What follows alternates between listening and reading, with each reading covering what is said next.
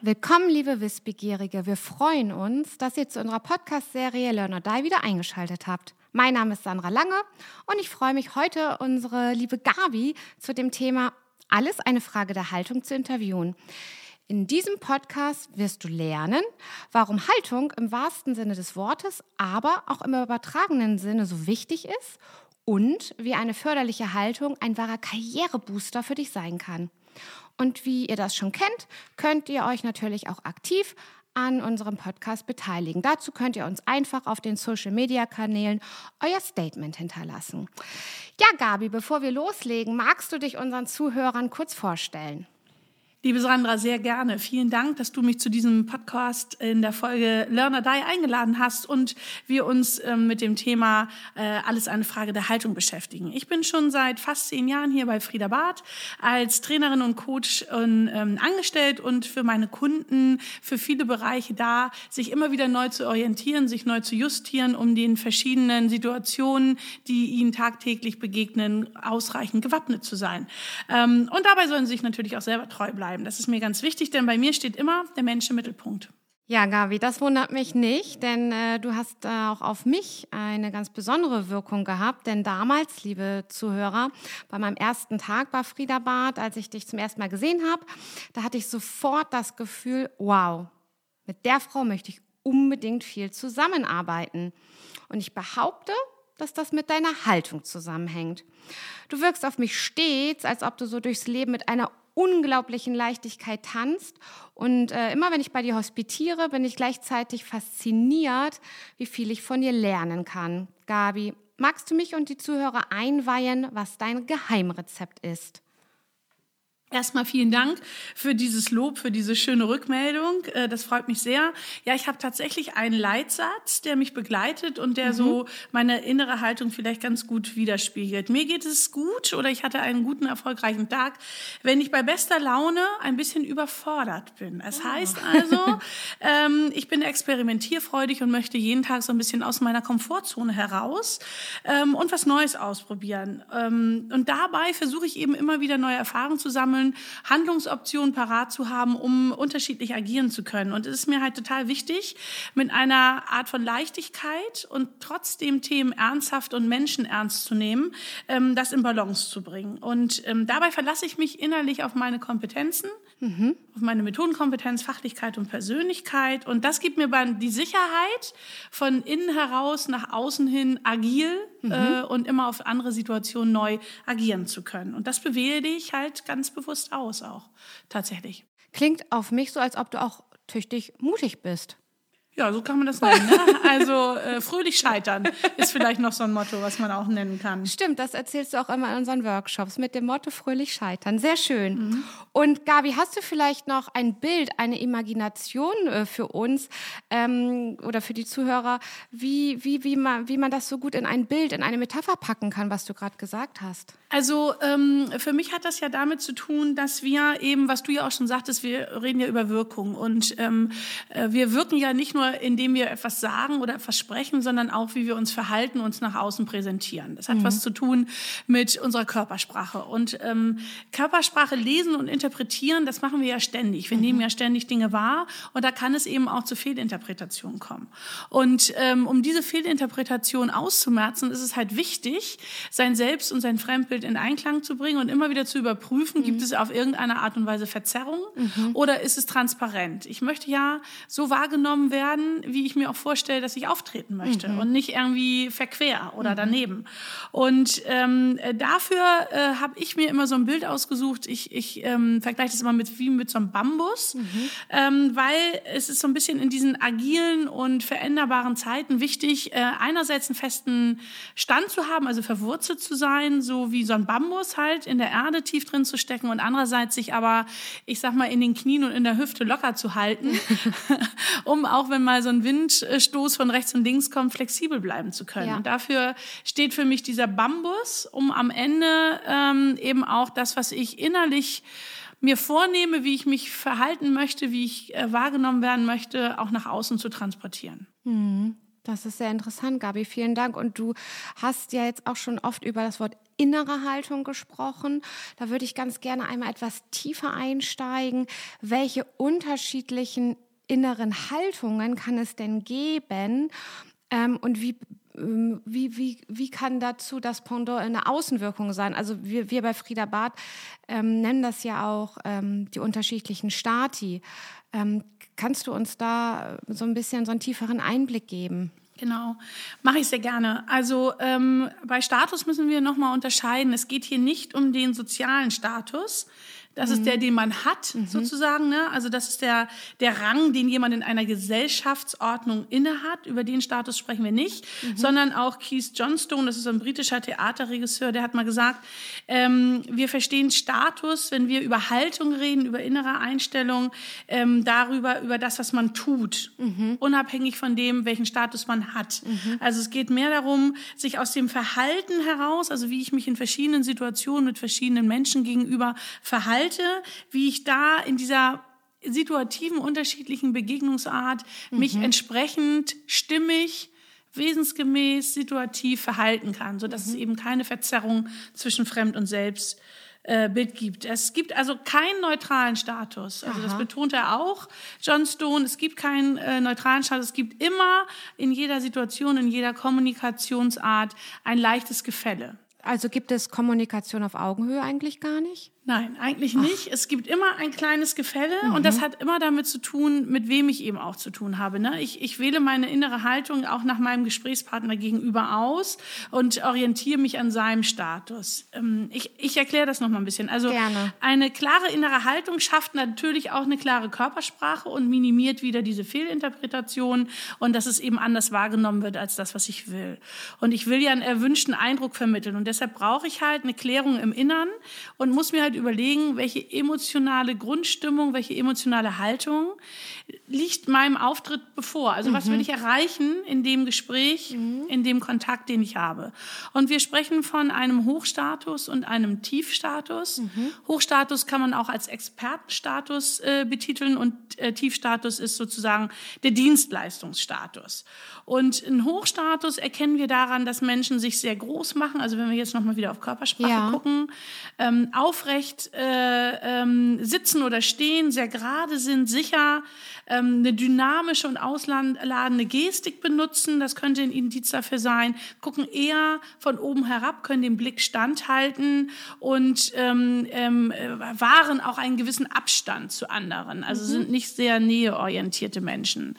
Und dieser Dienstleistungstiefstatus, äh, den kann man eben erkennen an Leuten, die sich eher ein bisschen klein machen, die Schultern so ein bisschen nach vorne ziehen im Sitzen oder auch im Stehen, ähm, nicht so viele Gestiken benutzen, also eher sparsam damit umgehen, oft den Kopf leicht gesenkt haben, ähm, vielleicht auch den Blick eher ausweichen als standhalten können, also vermitteln eher eine Art Unsicherheit ähm, durch ihre Körpersprache.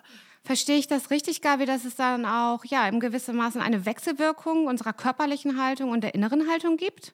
Ja, genau. Also du kannst dir äh, bewusst ähm, einen inneren Status zurechtlegen, indem du eben sagst, ich gehe in, in den Hochstatus, in den Expertenstatus, in ähm, habe ein Ziel, habe eine Klarheit und verhalte mich oder mhm. spiele mhm. sozusagen nach außen den Hochstatus oder den Tiefstatus. Und das kann man halt kombinieren. Ähm, und ich erzähle mal so ein bisschen, wie das wirkt, wenn ja. das interessant ist. Ja. Ähm, also wenn du innerlich dir bewusst in diesen, dich in diesen Hochstatus versetzt und äh, orientierst dich an Zielen und bist klar und souverän und sicher. Und außen äh, spielst du dann den sogenannten äh, Tiefstatus, sind das oft Menschen, die wir als charismatisch erleben. Mhm. Das sind Menschen, die durchsetzungsfähig sind, klare Ziele haben, klug und wohlwollend agieren und dennoch Fehler auch selber eingestehen. Also das gut in Balance bringen, dass sie in wichtigen Momenten auch problemlos aus diesem vielleicht auch äußeren Hochstatus auch in diesen Tiefstatus dann wechseln. Die bekommen, äh, geben Sicherheit, sie mhm. geben uns Sicherheit, wenn wir so uns so verhalten anderen Menschen gegenüber und lassen andere auch so sein, wie sie sind. Also sie sind ja. nicht, also sie sind sehr ähm, charismatisch und bekommen vor allem Respekt und Sympathie. Ich, ich stelle mir das gerade so vor, ich bin innen total klar, weiß, was ich will. Und dadurch, dass ich im Außen aber in den Tiefstatus gehe, schaffe ich es, die gewisse Nähe zu erzeugen, dass ich die anderen sozusagen mitnehme. Und ich kann mich aber klar abgrenzen, dass ich weiß, wenn ich jetzt in einer bewussten körperlichen Haltung im Tiefstatus bin, dass das aber nichts mit meinem Willen in der, ähm, im Inneren zu tun hat. Ja. Also ich stelle mir das vor, dass diese Stati-Kombination sehr anspruchsvoll ist. Ja, das ist sie. In der Wirkung ist es die angenehmste für mhm. einen selbst und für andere, ja. äh, weil man eben ganz bewusst in dem Moment wählt ähm, die klare Souveränität und ja. andererseits aber auf der Beziehungsebene auf die Näheseite ja. meines Gesprächspartners einzahle mhm. und äh, mich ihm öffne. Und mhm. das ist was, was wir als Führungskräfte, als äh, Vertriebsmitarbeiter, als Projektmitarbeiter, als Sachbearbeiter immer wieder brauchen, dass wir in verschiedenen Situationen unterschiedlich agieren. Mhm. Ich mache mal ein Beispiel. Wenn jemand also als Führungskraft von seinen Mitarbeitern verlangt, Überstunden für ein gewisses Projekt zu machen. Und ähm, möchte quasi auf das Wohlwollen der Mitarbeiter äh, einzahlen und darauf hinziehen. Dann ist es ratsam, das in einem inneren Hoch- und äußeren Tiefstatus zu machen, also als Charismatiker unterwegs zu sein in dieser Rolle und die Leute eben ja auf der Beziehungsebene anzusprechen im Sinne von vielleicht Mensch, wir haben da ein Problem, die Deadline rückt näher, wir sind nicht fertig geworden und ich brauche euch alle, um jetzt in den nächsten zwei Stunden dieses Projekt fertig mhm. zu kriegen, damit wir morgen auch recht rechtzeitig alles parat haben und ähm, das abschließen können.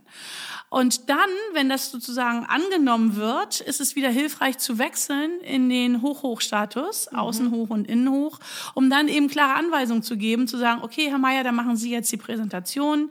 Frau Lange, machen Sie bitte nochmal die Statistiken, gucken Sie nochmal drüber. Und äh, Frau Hinrichs, gucken Sie doch nochmal, äh, ob das Design auch stimmt, sodass wir das morgen 1a abgeben können. Mhm. Also da ist es genau wichtig, diesen Wechsel hinzubekommen. Und das dann auch recht zackig ich mit der entsprechenden Körperhaltung. Richtig. Okay, verstehe. Mhm. Genau. Und das gelingt halt nur, wenn ich innerlich zumindest in diesem Hochstatus bin, mhm. äh, dass ich mich auf meine Dinge verlassen kann und mich darauf einrichte. Okay, verstehe. Es gibt allerdings Menschen, Mhm. die immer in diesem doppelten Hochstatus sind. Also mhm. die ähm, äh, innerlich diesen Hochstatus haben, so wie auch die Charismatiker, aber auch nach außen diesen Hochstatus spielen. Und dann sprechen wir vom doppelten Hochstatus. Und äh, das sind Menschen, die ähm, auf uns wie so Macher wirken. Also die sind sehr aktiv, die sind klar, die geben vor, die brauchen wir in Krisen, stellen sich vor, mhm. oder stell dir vor, es ist ein Unfall und wir brauchen jemanden, der das da an der Unfallstelle managt. Da ist es gut, man geht in diesen Hoch-Hoch-Modus. Mhm mhm. ähm, um dann eben ja vor allen Dingen auch Respekt und Autorität auszustrahlen. Ähm, allerdings sind es Menschen, die nicht gerade sympathisch wirken. Okay, also das heißt, die Frage, welcher Status ist am ähm, förderlichsten für mich, zieht immer ähm, ja mit sich, dass man ähm, sich fragen darf, in welcher Lebenswelt bin ich, was äh, erfordert meine, ähm, mein, meine, mein, mein Tun. Mhm. Also als Polizist ist es ratsamer, hoch, hoch zu sein als, ähm, als Projektmanager oder Vertriebler. Es kommt, glaube ich, auch darauf an, in welcher Situation. Also wenn du als Polizist einem Kind begegnest, der ja. sich verlaufen hat, äh, ist es vielleicht äh, eher äh, gut, hoch, tief zu haben, ja. um Sicherheit zu vermitteln, ja. aber trotzdem eine angenehme Beziehungsebene aufzubauen. Aber sonst, genau. Also es kommt halt immer darauf an, welche Rolle mhm. habe ich einzunehmen. Mhm, genau. Und dass die Herausforderung ist, dass wir uns das bewusst machen müssen. Ja. Weil in Stresssituationen ja. nehmen wir einfach eine dieser vier Hoch- äh, oder Tief- oder Kombinationsstati an. Ja. Doppelte Tief, doppelte Hoch oder die Mix die Mixe daraus. Und ähm, dann lassen wir uns mehr oder weniger lenken, wie so ein mhm. Autopilot, mhm. und haben selbst die Macht nicht mehr darüber, wie wir uns verhalten. Und das kann manchmal merkwürdig wirken. Da sind wir wieder bei diesem Verzerren von Fremd- und Selbstbild. Dann wirkt man manchmal daneben oder verquer, weil man sich halt unbewusst irgendwie seinem Status hingibt ja. äh, und sich entsprechend verhält, was gar nicht zu der Person oder in die Situation passt. Ja. Kennen wir ja auch, ne, Gabi? Mhm. Gabi, ähm, das ist sehr interessant und bei mir kommt sofort ähm, die Frage, wie kann ich das trainieren, dass ich mir das bewusst mache, erstmal und dann auch auf der Verhaltensebene ausspiele. Kennst du da Möglichkeiten? Ja, also ähm, erstmal ist es wichtig, dass gerade wenn man charismatisch als Mensch oder als Führungskraft oder als Mitarbeiter unterwegs sein will, dass man ähm, sich bewusst macht, es gibt halt diese zwei Achsen. Es gibt die Beziehungsachse und mit der Ausprägung, will ich sympathisch sein ja. oder werde ich abgelehnt. Ja. Und es gibt die Machtachse mhm. mit Durchsetzungsfähigkeit und Nachgiebigkeit. Und ähm, es ist halt wichtig, dass wir ähm, in, in, gerade in herausfordernden Situationen diesen Wechsel gut hinbekommen, damit es nicht eben gespielt äh, Sicherheit vermittelt, ja. also in so einem doppelten Hochstatus, dass ja. es so aufgesetzt wirkt, oder so eine Unsicherheit transportiert. Das ist auch in bestimmten Rollen halt nicht hilfreich. Und du kannst es halt trainieren, indem du es dir bewusst machst. Also erstmal mhm. musst du wissen, was ist dein bevorzugter Status oder deine Kombination mhm. von innen und außen, um eben in, in diesen ähm, schwierigen Situationen eine Verhaltensflexibilität zu erhalten, ja. um eben angemessen und stimmig aufzutreten und wahrgenommen zu werden vor allen Dingen. Da sind wir ja. ja wieder. Und wir Menschen haben alle vier Statustypen. Wir müssen halt nur schauen, welche ist die, die uns mehr bestimmt was ist ja. uns näher, wo müssen wir darauf achten. Und wenn wir jetzt zum Beispiel Leute haben, die sagen, wir sind, ich bin zu sehr im Hochstatus und verfalle zu schnell in den doppelten Hochstatus ja. in Stresssituationen, müssen die halt lernen, ähm, aus diesen ja in tiefere Statu, Stati zu wechseln. Und das geht nur, indem sie Macht abgeben, indem sie versuchen, bewusst auf Macht zu verzichten. Sie dürfen weiter Einfluss nehmen. Ja ja, aber sie dürfen ähm, nicht mehr so viel Macht ausüben. Also sie müssen delegieren lernen, zum Beispiel als mhm. Führungskraft, abgeben, Vertrauen aufbauen, Verlässlichkeit. Das wäre was, was man mit diesen Leuten trainiert. Andersrum habe ich Menschen, die in diesem doppelten oder eher im doppelten Tiefstatus sind, die Tiefstatustypen, die brauchen eine Entwicklung von Durchsetzungsfähigkeit.